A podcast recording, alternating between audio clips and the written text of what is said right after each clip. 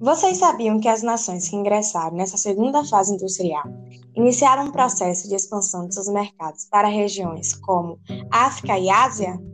Bom, esse processo de expansão do capitalismo damos o nome de imperialismo, que na verdade foi uma das principais consequências da segunda revolução industrial.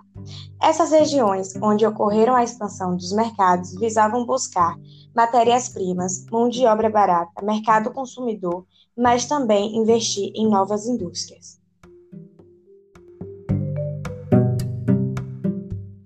Já o imperialismo representa a fase superior do capitalismo. Apesar de ser bastante lucrativo para as potências europeias, o processo imperialista gerou conflitos com as populações nativas na África e na Ásia, devido à intensa exploração e desrespeito ao território e às etnias que coexistiram na região. O imperialismo na África e na Ásia levaram às mesmas consequências, que foram a repartição do continente entre as potências europeias no final do século XIX e no início do século XX. Na África, isso se deu durante vários séculos e o continente foi explorado por colonizadores estrangeiros e até hoje sofre por consequências das intervenções deles.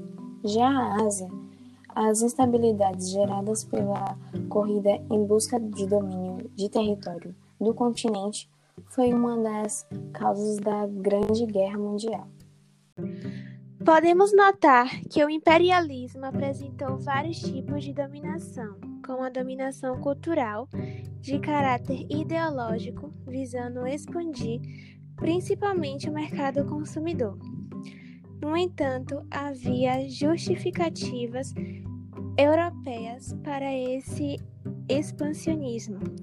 A principal delas ficou conhecida como Darwinismo social ou fardo do homem branco, que com um forte caráter etnocêntrico considerava que os europeus, por serem mais evoluídos, tinham um dever moral de civilizar o continente africano e o asiático.